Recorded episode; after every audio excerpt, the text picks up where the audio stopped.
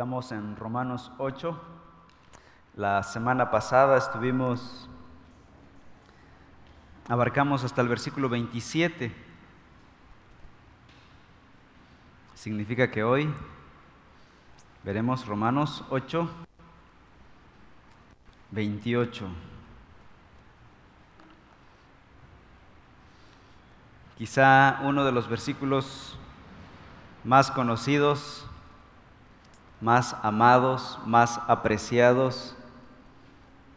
El versículo 28 dice sí, y sabemos que para los que aman a Dios, todas las cosas cooperan para bien. Esto es, para los que son llamados conforme a su propósito. Dan ganas de leerlo otra vez, ¿verdad? Otra vez, vamos a leerlo juntos, los que tengan esta versión. Dice, y sabemos que para los que aman a Dios, todas las cosas cooperan para bien. Esto es, para los que son llamados conforme a su propósito. Aquí vemos en este pasaje tesoros, tesoros que en la profundidad que rascas y rascas. Yo quisiera abarcar más pasajes, más versículos cada domingo, porciones largas y eh, terminar Romanos en un mes. Pero al escarbar encuentras tantos tesoros, sigues escarbando y tesoros y tesoros y tesoros como para permitirme el lujo de que reforma la iglesia no sea bendecida con todos estos tesoros que vamos aquí. Así que si, me disculpan, vamos lento, paso a paso, pero quiero que la lluvia de bendiciones de la palabra, la sola escritura, sea derramada sobre nuestra iglesia. Así que hoy solo veremos Romanos 8:28, solo este versículo. Creo que este maravilloso versículo merece una atención específica. En primer lugar, vemos aquí las bendiciones de la salvación que es segura. Dice en primer lugar, y sabemos que para los que aman a Dios todas las cosas cooperan para bien. Pablo dice, sabemos. Él no está diciendo pensamos, creemos, tenemos una corazonada, suponemos, deseamos. Él sabe que es una certeza. Él dice, estamos seguros de que todo lo que nos pase en esta vida terrenal, para aquellos que amamos a Dios, para aquellos que fuimos salvos por la obra de Cristo, todo servirá para un propósito eterno, hacernos como Cristo Jesús perfeccionarnos para el día final. En otro pasaje Pablo ha dicho algo parecido, Filipenses 1.6, ¿se acuerdan? Estoy convencido de que el que comenzó en ustedes la buena obra, la perfeccionará hasta el día de Jesucristo. Misma convicción, Pablo dice, estoy convencido de esto, que el que comenzó la buena obra, la perfeccionará. Hebreos dice que la fe es la certeza la convicción de lo que no se ve, la certeza de lo que esperamos. Entonces Pablo alienta a los cristianos a tener una fe firme, saber esto. Hermanos, hoy queremos salir convictos de aquí, saber que todo lo que pase está siendo usado por las manos sabias y soberanas de nuestro Dios para dirigir nuestras vidas hacia su objetivo. Dice el apóstol, y sabemos que para los que aman a Dios, todas las cosas cooperan para bien. El sujeto central aquí es Dios. Él es el que produce todo este bien de todas las cosas. Él es el motor. Él es el que se encarga de hacer que todo bien llegue para su pueblo, llegue para sus hijos. Dios es el sujeto central de este pasaje. Y es que, hermanos, el bien, todas las bendiciones espirituales, todas las riquezas de Dios, todas las bondades, todas las bendiciones, no se hacen realidad por medio de declaraciones. Yo declaro. ¿Quién tiene un poder para que su palabra sea infalible de decir, yo declaro? O para hacer decretos humanos, yo decreto. ¿Quién se pone, ¿quién es tan fanfarrón para ponerse a la altura de Dios y decir, yo declaro, yo decreto? El único que debe decretar, damas y caballeros, el único que tiene el poder para decretar es Dios. Él dijo, sea la luz. ¿Y qué pasó? Fue la luz. ¿Aquel que decreta puede decir tal cosa? Creo que es demasiada soberbia. Creo que es blasfemia delante de Dios. Porque estas bendiciones requieren la acción divina para que se cumplan en nuestras vidas. Y si Dios lo dijo, lo hará.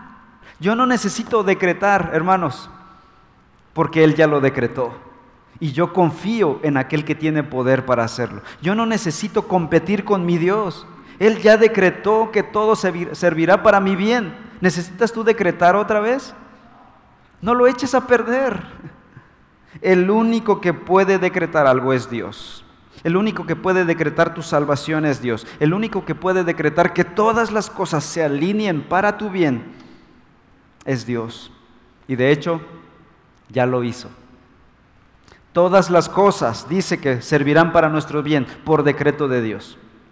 Ahora, ¿qué significan todas las cosas? Todas las cosas abarcan todas las cosas en absoluto, sin límites, sin límites geográficos, sin límites sociales, sin límites geopolíticos, económicos, sin límites cósmicos. Quizá mis decretos puedan tener muchos límites, así que prefiero el decreto de Dios a mi decreto humano. Nada que exista o que ocurra en el cielo y en la tierra nos podrá, dice el versículo 39 de aquí de Romanos 8, nos podrá separar del amor de Dios que es en Cristo Jesús, Señor nuestro. Eso ya está decretado, Dios lo decretó. Ni un solo átomo minúsculo podrá hacer, podrá destruir lo que Dios ya decretó. Estamos seguros en Dios. No necesitas tú decretar, echar a perder lo que Él ya decretó. Aquí la Biblia no está diciendo, escuchen esto con atención, la Biblia no está diciendo que no permitirá Dios que, sus hijos sufran. Eso no es lo que está diciendo aquí. No está diciendo, mis hijos nunca van a sufrir, mis hijos nunca van a ser pobres. eso no está diciendo este pasaje está afirmando que el Señor tomará aún nuestros sufrimientos, nuestros dolores, nuestras pobrezas, para transformarlas en bendición, para la gloria de Dios. Así que no importa cuál sea nuestra situación, nuestro sufrimiento, nuestra persecución, nuestra, nuestros fracasos, nuestros dolores, o nuestra falta de fe, nuestras tentaciones, nuestras faltas, incluso todas esas cosas, nuestro Dios las tomará para producir un bien, para nuestra victoria final. Esto, por supuesto, no debe justificar ni alientar el pecado en nuestras vidas, de ninguna manera. La palabra que usa aquí el apóstol es que estas cosas, todas estas cosas, ¿qué es lo que hacen? Cooperan, dice Reina Valera, ayudan, todas estas cosas ayudan. NBLA, cooperan para bien. La palabra cooperar aquí es, me voy a meter un poquito en, en sus raíces, una parada técnica. La palabra griega sinergeo. De esa palabra tenemos nosotros nuestra palabra en español, sinergia. ¿Qué es la sinergia? Bueno, es la actividad entre dos o más elementos para producir un efecto mucho mayor que el que podría producir una sola cosa. Yo puedo hacer algo, pero si tengo una sinergia con otra persona, podemos producir muchas más cosas. Dos cabezas piensan mejor que uno, tres cabezas piensan mejor que dos, y así el cuerpo de Cristo es bendecido. Hay una sinergia, hay una interacción para producir algo mayor.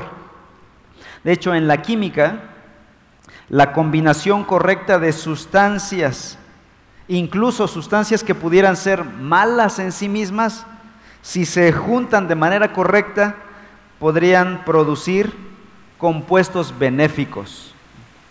Por ejemplo, la sal está compuesta, pregúntenle a Mike Flores, nuestro químico, la, sal de mesa está compuesta por dos sustancias que solitos, separados, son venenosos, el cloro y el sodio, pero juntos hacen un producto que es muy útil para nosotros, la sal.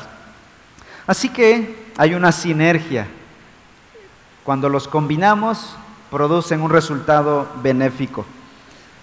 Todo lo que pasa en nuestras vidas, dice la palabra, que será usado por Dios para hacer buenas cosas. Aún las cosas malas que pudieran pasarnos son usadas para Dios para nuestro bien. El cloro y el sodio son usados para bien. Las enfermedades y las cosas buenas son usadas para bien. Es lo que dice este pasaje. Busquen por favor Deuteronomio 8.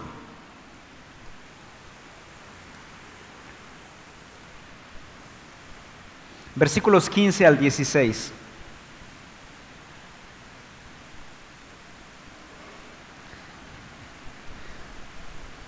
Deuteronomio 8, 15 y 16. Y dice Dios al pueblo de Israel, Él te condujo a través del inmenso y terrible desierto, con sus serpientes abrasadoras y escorpiones, tierra sedienta donde no había agua. Él sacó para ti agua de la roca de pedernal.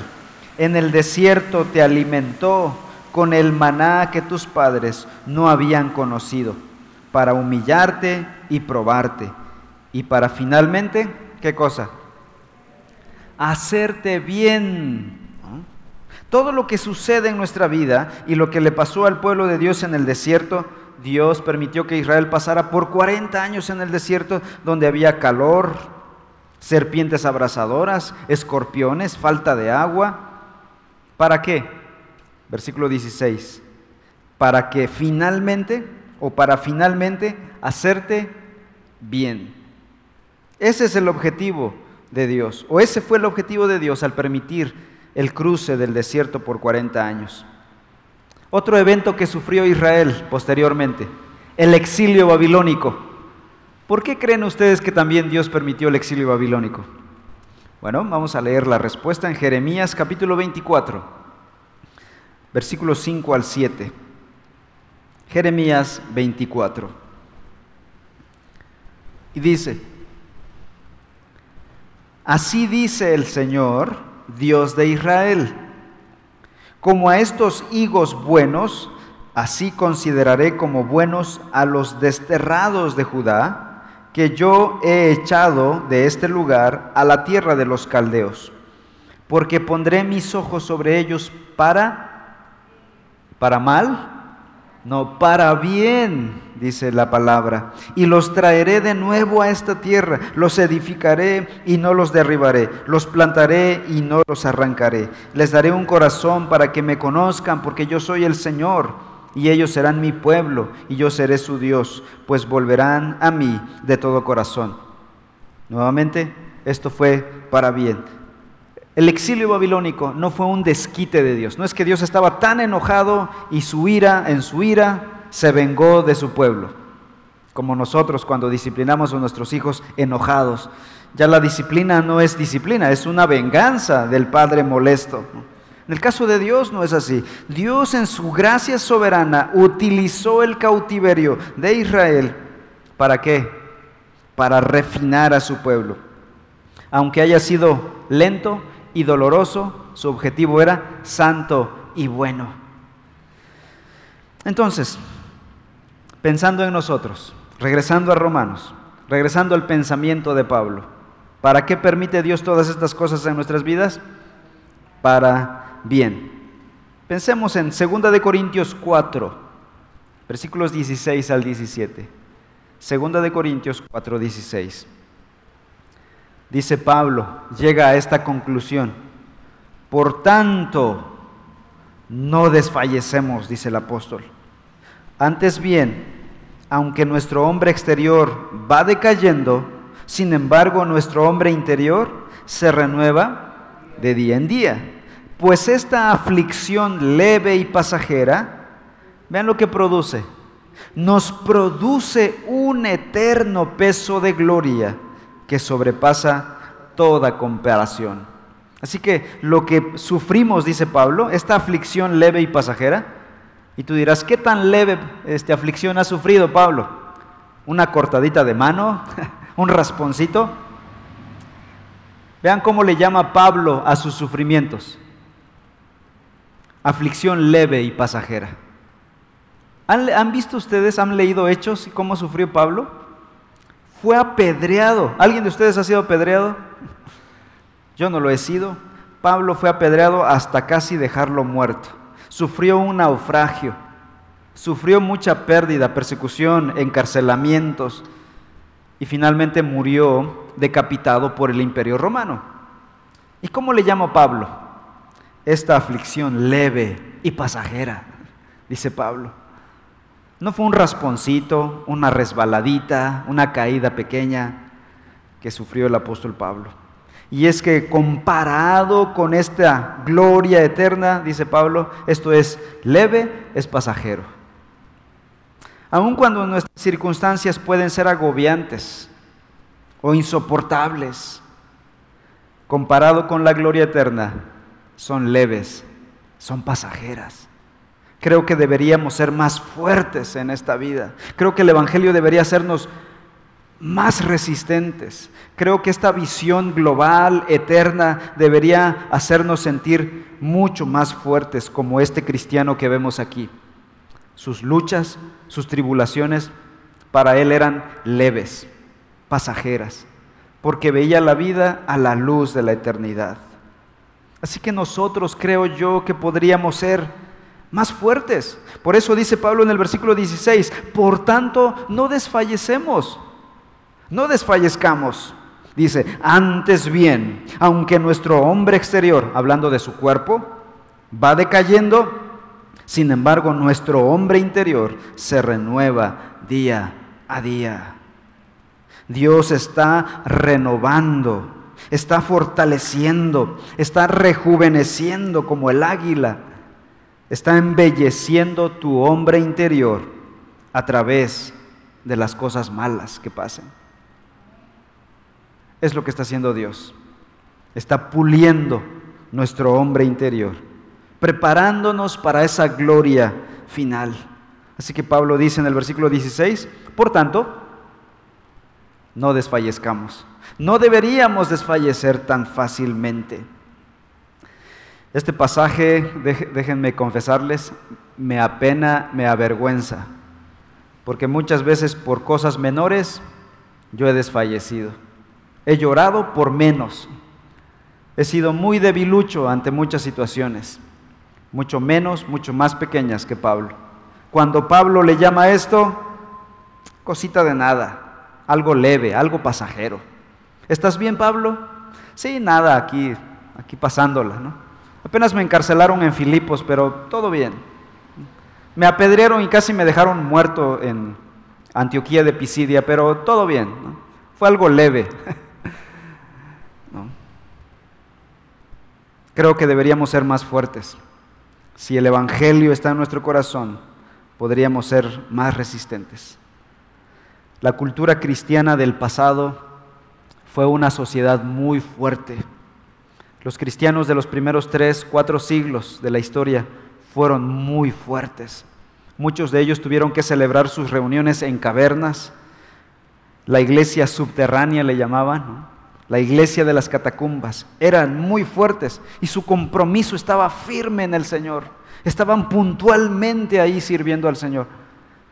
En el mundo hay iglesias que se tienen que reunir a las 5, 4 de la mañana en lugares alejados, en bosques o en catacumbas o en cuevas por persecución. Y están puntuales ahí. A veces esto me avergüenza, hermanos.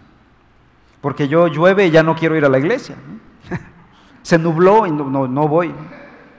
De lunes a sábado estoy en el trabajo puntual de, de pe a pa, pero el domingo no, este, voy a descansar. Este pasaje muchas veces nos ruboriza. Romanos 8:28 dice, todas las cosas. Todas las cosas incluyen las cosas buenas y las malas.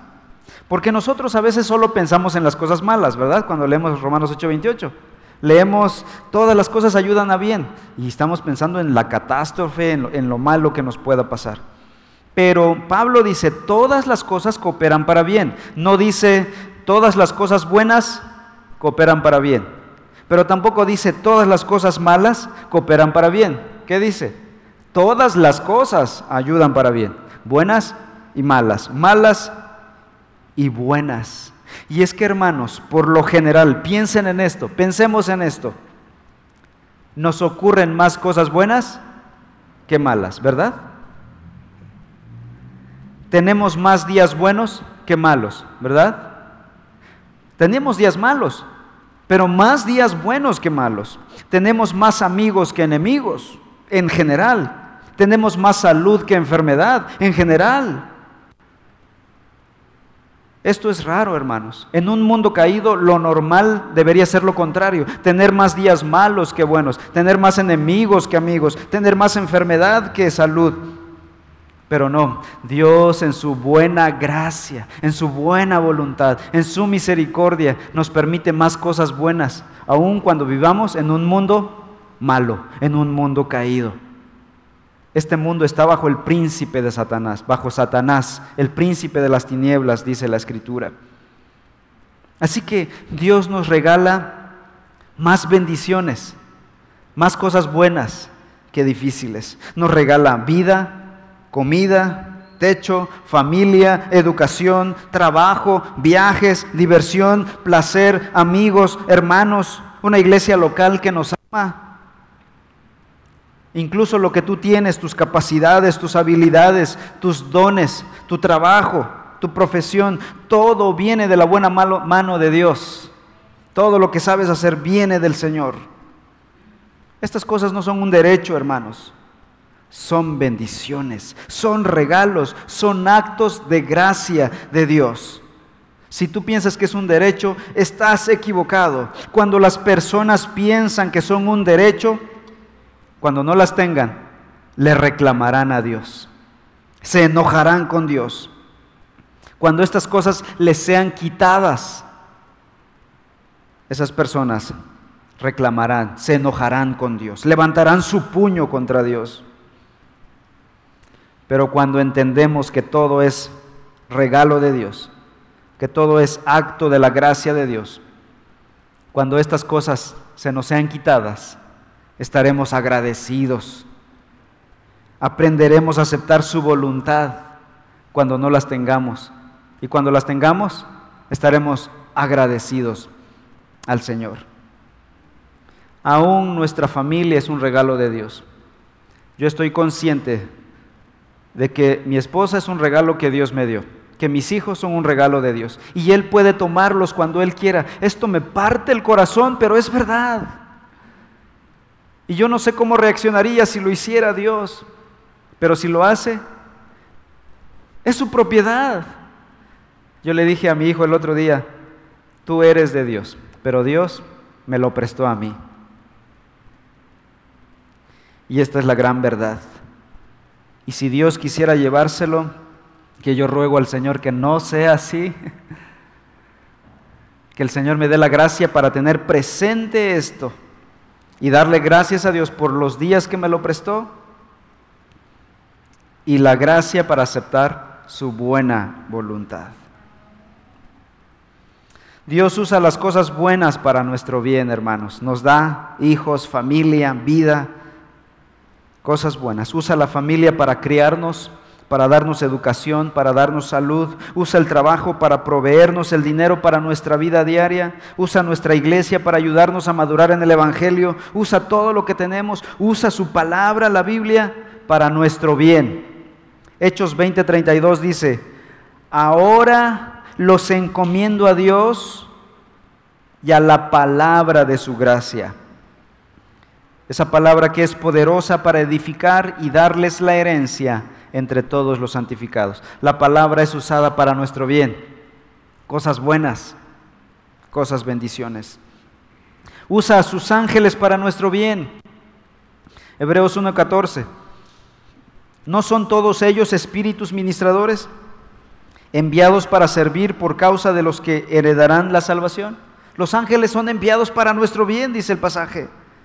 Incluso los cristianos, los demás hermanos, mis hermanos en Cristo, ustedes son para mi bien, son para tu bien. Los cristianos, los hermanos, el cuerpo de Cristo son usados para nuestro bien. Nos servimos unos a otros. Primera de Pedro 4:10. Llevamos las cargas los unos de los otros. Gálatas 6:2. Nos enseñamos y exhortamos unos a otros. Colosenses 3:16. Nos amamos unos a otros. Primera de Pedro 4:8. Nos confortamos y animamos unos a otros. Primera Tesalonicenses 4:18. Oramos unos por otros. Santiago 5:16 etcétera, etcétera, etcétera. La iglesia es para tu bien, es para nuestro bien. Las cosas buenas que Dios permite son para nuestro bien. Pero lo cierto es que también hay cosas malas.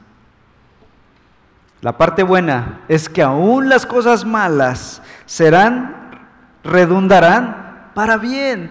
Esto es la parte hermosa de esta vida en Cristo Jesús. Las cosas buenas y las cosas malas redundarán para nuestro bien. En su sabiduría, en su omnipotencia, nuestro Padre Celestial se encarga de transformar hasta las peores cosas para que obren para nuestro bien final.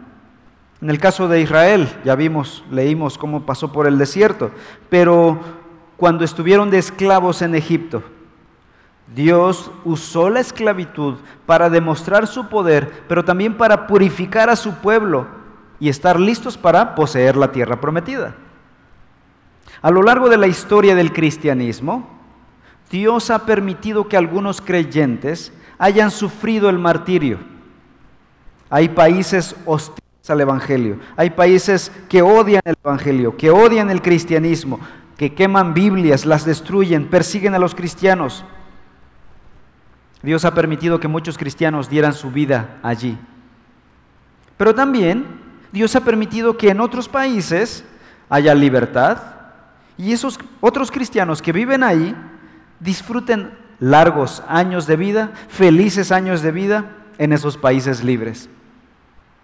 Dios ha permitido cosas buenas y cosas malas. No es un pecado vivir en un país que odia el cristianismo, pero tampoco es un pecado vivir en un país que ama el cristianismo, que apoye, que defienda el cristianismo. Y muchas veces uno se pregunta por qué razón unos sufrieron por su fe y otros disfrutan por su fe.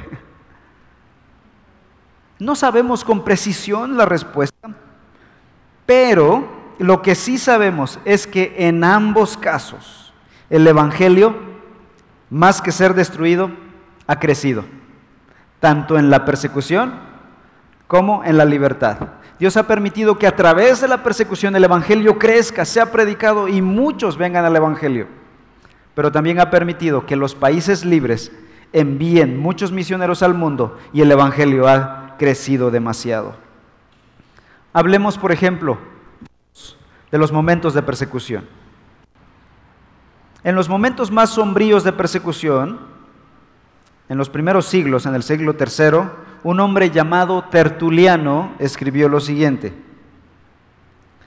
Sanguis martyrum semen Christianorum, que traducido es la sangre de los mártires es la semilla de los nuevos cristianos. Y es que la iglesia, a mayor persecución, mayor crecimiento. y esto está probado en las estadísticas de la historia de la iglesia, se ha notado un crecimiento mucho más veloz, mucho más profundo, con cristianos mucho más comprometidos en eras de persecución y de martirio. También en momentos de paz, los cristianos han podido enviar misioneros a todo el mundo. Inglaterra y Estados Unidos han sido los países occidentales con más misioneros enviados a todo el mundo en toda la historia. De hecho, el movimiento misionero moderno comenzó a finales del siglo XVIII con un joven inglés precisamente llamado William Carey. William Carey es conocido como el padre de las misiones modernas. Él pasó su vida en la India traduciendo la Biblia de los idiomas originales a más de 200 dialectos de la India. Y Dios ha bendecido al mundo y a los creyentes a través del sufrimiento y a través de la libertad de su pueblo. Santiago 1, versículos 2 y 3 dice, Tengan por sumo gozo, hermanos míos, cuando se hallen en diversas pruebas, sabiendo que la prueba de su fe produce paciencia. Esto es algo increíble, dice el apóstol que cuando tengamos pruebas, ¿qué debemos tener? Gozo. Pero no, sumo gozo, dice es el, el apóstol Santiago. Primera de Pedro 1.17.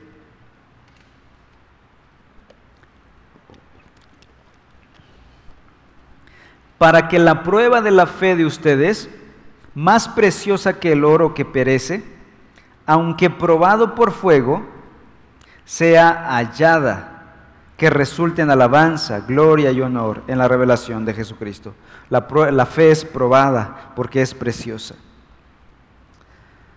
Hay algunos ejemplos de sufrimiento en la Biblia. En el Antiguo Testamento, un hombre llamado José, el hijo menor de Jacob, sufrió de manera injusta hasta llegar vendido como esclavo a Egipto, donde fue encarcelado, injustamente. En Génesis 50, 20, José dice lo siguiente, reflexionando sobre todos sus años de sufrimiento y persecución. Dice, ustedes pensaron hacerme mal, pero Dios lo cambió en bien. Se parece a Romanos 8:28, ¿verdad? Lo que está diciendo José.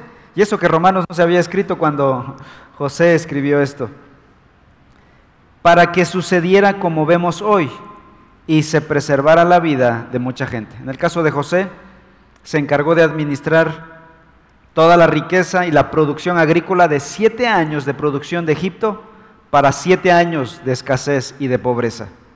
Y la humanidad sobrevivió a aquella hambruna terrible de Egipto gracias a los maltratos de José. Dice José, viendo para atrás, ustedes me hicieron mal, pero Dios lo tornó para bien.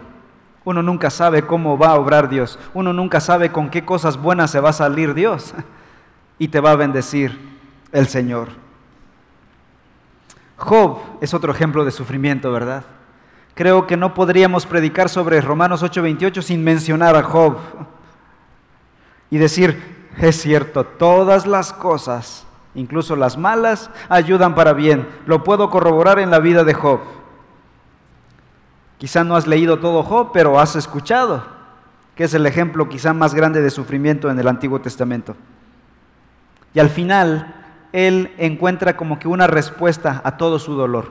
Y Job sí sufrió, ¿verdad? El primero perdió todas sus propiedades, un hombre rico, abundantemente rico, perdió todo, se quedó en la calle literalmente. Después perdió a sus diez hijos. Y al final dijo, bueno, tengo a mi esposa aunque sea. No, llega la señora y le dice, maldice a Dios y muérete. Híjole, con una esposa así, pues mejor me muero, ¿no? Pero Job no maldijo a Dios. Ese hombre sí fue hombre, no siguió el consejo de su esposa y no maldijo a Dios. Él dijo, recibiremos de Dios las cosas buenas y las malas no. Y, Job mantuvo su integridad, dice Job capítulo 1. Ahora, no estoy diciendo que el hombre no deba nunca escuchar el consejo de su esposa. Sí, es sabio. No estoy predicando de matrimonios, hermanos. Ya tendremos conferencias de matrimonios donde sí, es sabio que el varón escuche la voz de su esposa cuando ella es sabia, es piadosa, es una mujer que ama a Dios, pero si es una esposa impía, cierra tus oídos y sé valiente, sé hombre. Por medio de este sufrimiento, Job llegó a la siguiente conclusión. Job 42, versículos 5 y 6. Pudo encontrar la respuesta de su sufrimiento. Dice, he sabido de ti solo de oídas, pero ahora mis ojos te ven, dice Job. Por eso me retracto y me arrepiento en polvo y ceniza. Y Job dice, valió la pena todo este sufrimiento. Fue usado por Dios para bien. Porque yo no te conocía y esto me ha llevado a conocerte. ¿Vale la pena eso? ¿Conocer a Dios y salvar tu alma para la eternidad? Claro que sí. Por medio del sufrimiento podemos aprender muchas cosas que de otra manera no aprendemos fácilmente. Podemos aprender humildad, compasión, paciencia, santidad, bondad, amor, simpatía, sabiduría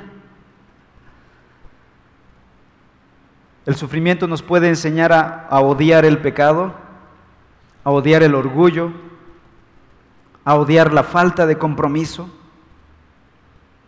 Dice Primera de Pedro 5:10, escuchen, y después de que hayan sufrido un poco de tiempo, el Dios de toda gracia, que los llamó a su gloria eterna en Cristo, Él mismo los perfeccione, los afirme, los fortalezca y los establezca. Hermanos, si tú eres su hijo, lo está haciendo. Si no lo está haciendo, es preocupante. Pero Dios a sus hijos los perfeccionará, los afirmará, los fortalecerá y los establecerá. Un escritor dijo, a veces un lecho enfermo, perdón, un lecho de enfermo enseña más que una predicación. Salmo 119 dice el, salmista, versículo 67, antes que fuera afligido, yo me descarrié, pero ahora guardo tu palabra. Qué reflexión del salmista, ¿no? Versículo 71 ahora. Esto es algo tremendo. Salmo 119, 71. Bueno es para mí ser afligido, para que aprenda tus estatutos. Palabras fuertes. Versículo 75. Yo sé, Señor, que tus juicios son justos y que en tu fidelidad me has afligido. ¿Cómo es que esto puede ser bueno con buenos ojos, mirado con buenos ojos? Esto no se ve hasta después, hasta ver a Dios, como Job lo vio. Dice, yo no te había visto, solo te había escuchado de lejos, pero ahora mis ojos te ven. Y el salmista está diciendo lo mismo. Pero el ejemplo más grande de sufrimiento está en el Nuevo Testamento. ¿Y saben quién es? Cristo Jesús, el Hijo de Dios. ¿Y saben por qué? Porque Él era perfecto. Él no había sufrido un solo dolor de cabeza. Él venía de la gloria eterna. Se hizo hombre. Y al hacerse hombre, sufrió la muerte Venir de la gloria a la muerte, bueno, un mortal como nosotros morir, pues es casi común, ¿no? Tenemos dolores de cabeza, dolores de muela, de pie, de espalda, de, de todo, ¿no? Y morir como que pues no es tan distante, pero venir de la gloria, de la perfección, sin ningún dolor, y después experimentar el quebranto y la muerte, es el dolor más grande, la prueba más grande la crucifixión. En la crucifixión de Jesucristo, Dios tomó el mal más grande que Satanás pudo haber producido en la tierra y lo convirtió en la bendición más grande que Dios pudo habernos dado, la salvación de nuestros pecados. Primera de Pedro 3:18, escuchen la lectura. Porque también Cristo murió por los pecados una vez, el justo por los injustos, ¿para qué? Para llevarnos a Dios, muerto en la carne, pero vivificado en el Espíritu. Dios tornó el mal más grande que ha habido en la tierra, el asesinato de su Hijo, lo tornó para el bien más grande en esta tierra, la salvación de sus hijos. Dios usa todas las cosas para bien. Y eso lo ha experimentado Dios mismo. Él experimentó la muerte de su Hijo. Y Él con toda autoridad dice ahora, todas las cosas ayudan a bien. No le podemos decir, bueno, Dios, tú porque no has sufrido. Yo soy aquí el que está sufriendo en la tierra. Dios mismo ha experimentado el dolor más grande que un ser humano ha experimentado, la muerte de su Hijo. No le podemos decir a Dios, tú lo dices porque tú estás bien. Él lo dijo porque Él lo ha experimentado. Así que tanto las cosas buenas como las malas son usadas para bien, para gloria, para bendición. Por tanto, dice el apóstol Pablo en 2 de Corintios 4:16, no desfallecemos. ¿No? No desfallecemos. En segundo lugar, Romanos 8:28 nos muestra quiénes son los receptores de esta salvación segura. Hemos visto las bendiciones, ahora los receptores. Leamos Romanos 8:28 nuevamente y preguntémonos para quiénes son estas bendiciones. Y sabemos que para los que aman a Dios, todas las cosas cooperan para bien esto es para los que son llamados conforme a su propósito. Hay dos descripciones. En primer lugar, dice que esto es única y exclusivamente para los que aman a Dios, para los que han sido llamados. Es decir, los hijos de Dios, los que han sido salvados, los que han sido transformados, y han venido a Cristo en arrepentimiento y en fe, los que han creído en Cristo Jesús, los que han nacido de nuevo, los que están comprometidos con el Señor, los que aman a Dios. Solamente los que aman a Dios y los que son llamados. Ellos recibirán esto. Para ellos todas las cosas ayudan a bien. Eso significa que para los que no son creyentes, los que no aman a Dios, todas las cosas no ayudan para bien. Bueno, el texto lo dice. No lo digo yo. No quiero opinar en un tema tan delicado. Pero si Dios lo dice, es fuerte y triste, pero es la verdad. Para los que no aman a Dios, para los que no han creído en su Hijo Jesucristo, los que no han recibido y aceptado el regalo de la muerte de su Hijo, los que han rechazado la muerte de su Hijo, el sacrificio de su Hijo, todas las cosas que pasen no contribuyen para su bien. Esto es triste, hermanos, porque ellos y nosotros sufrimos lo mismo en este mundo. La diferencia es que las cosas malas que nos pasen servirán para bien, pero ellos sufren sin ese resultado, sin esa bendición. Nosotros sufrimos, pero con un resultado positivo, y ellos sufren de a gratis. no hay un resultado positivo al final de cuentas. Van a sufrir y sufrirán más después. Este es el preámbulo del sufrimiento. Aunque muchos digan, eh, el infierno está aquí, este es el infierno. No, si este fuera el infierno, estamos felices en el infierno. En el infierno será el crujir de dientes. En el infierno las personas querrán morir, pero no podrán morir. Esto es solo para aquellos que aman a Dios. ¿Quiénes son los que aman a Dios? Solamente las personas redimidas aman al Dios que los ha redimido, que los ha salvado. Los no redimidos aborrecen a Dios. No tienen la capacidad de amar a Dios, de servir a Dios. ¿Por qué? Porque no tienen al Espíritu Santo. Escuchen estos dos pasajes que voy a leer. Romanos 5:5, leímos hace unas semanas y dice, el amor de Dios ha sido derramado en nuestros corazones por medio del Espíritu Santo que nos fue dado. ¿Quiénes aman a Dios? Aquellos que han recibido el amor de Dios por el Espíritu Santo. No tenemos la capacidad de amar a Dios por nuestras propias fuerzas, por nuestros buenos sentimientos. No podemos amar a Dios a menos de que el Espíritu Santo esté en nosotros.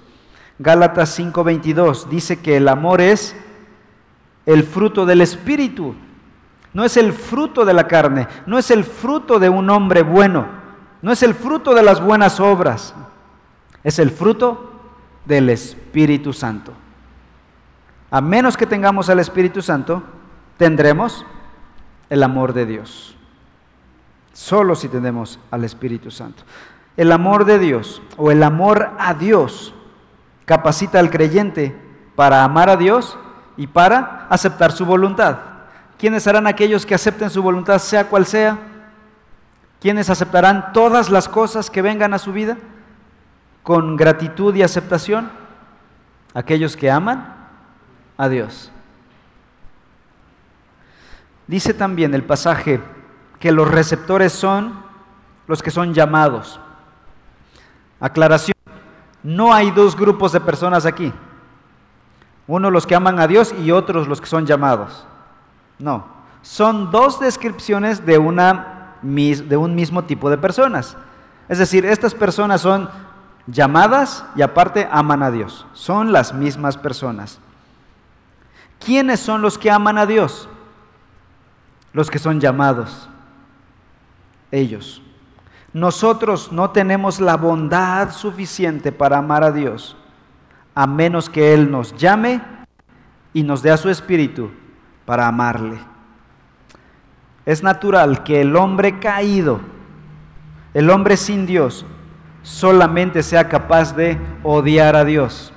Es lo normal. Alguien que no tiene al Espíritu Santo, lo, que, lo único que puede hacer es odiar a Dios, rechazar el Evangelio. Eso es normal, porque no tiene al Espíritu de Dios.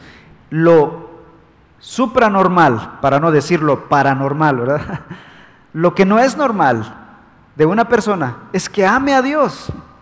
Y cuando una persona ama a Dios, tú puedes darte cuenta, aquí, aquí hay gato encerrado. Aquí está el Espíritu de Dios produciendo amor en su corazón para que esta persona pueda amar a Dios.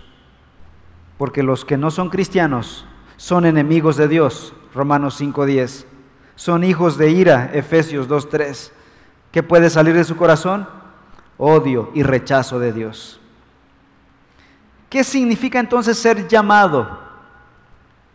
Bueno, Pablo va a proceder a explicarlo en los versículos 29 y 30. Pero entonces eso significa que lo veremos la próxima semana.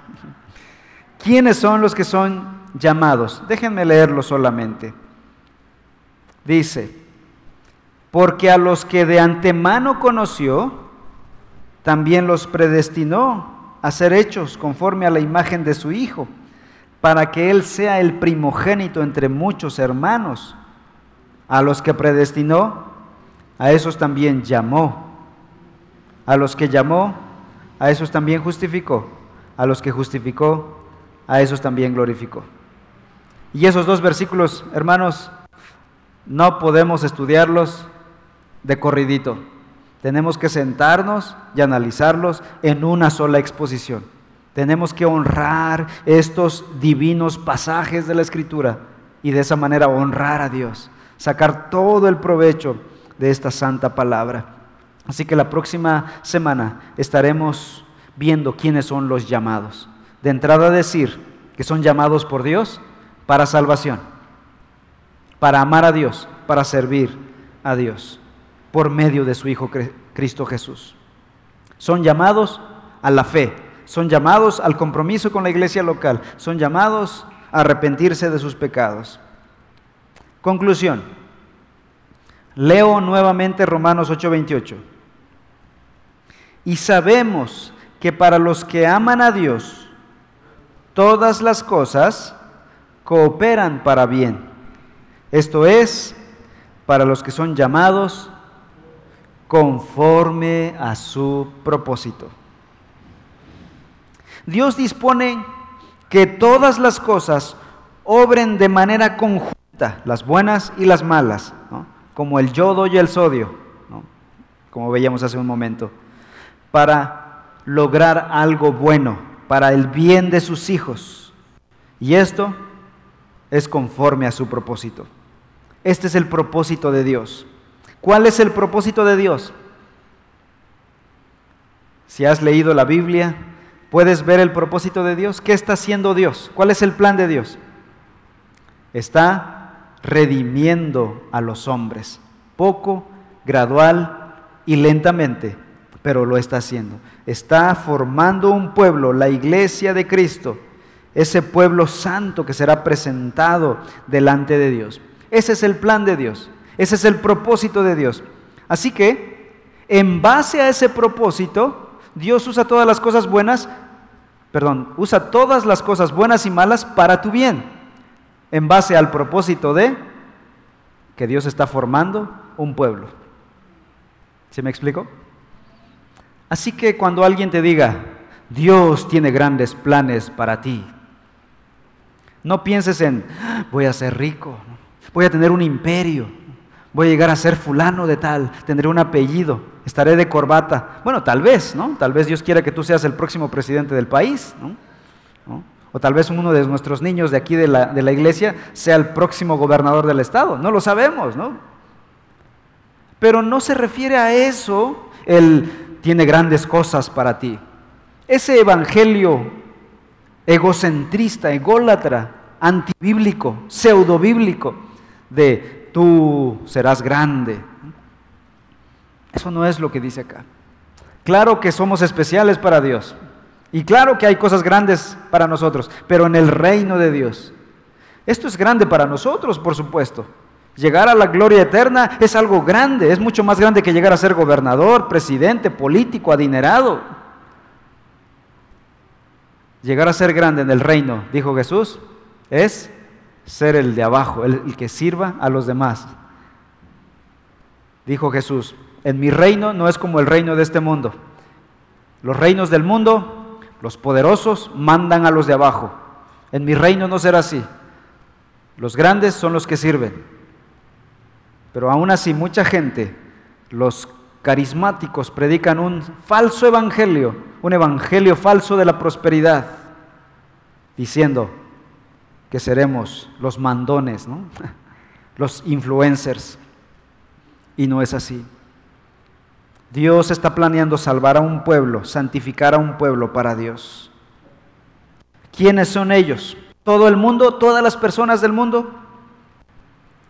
Leo nuevamente versículos 29 y 30, Romanos 8, 29. Porque a los, no se refiere a todo el mundo, dice, a los que de antemano conoció, también los predestinó. Versículo 30, a los que predestinó, a esos también llamó. A los que llamó, a esos también justificó.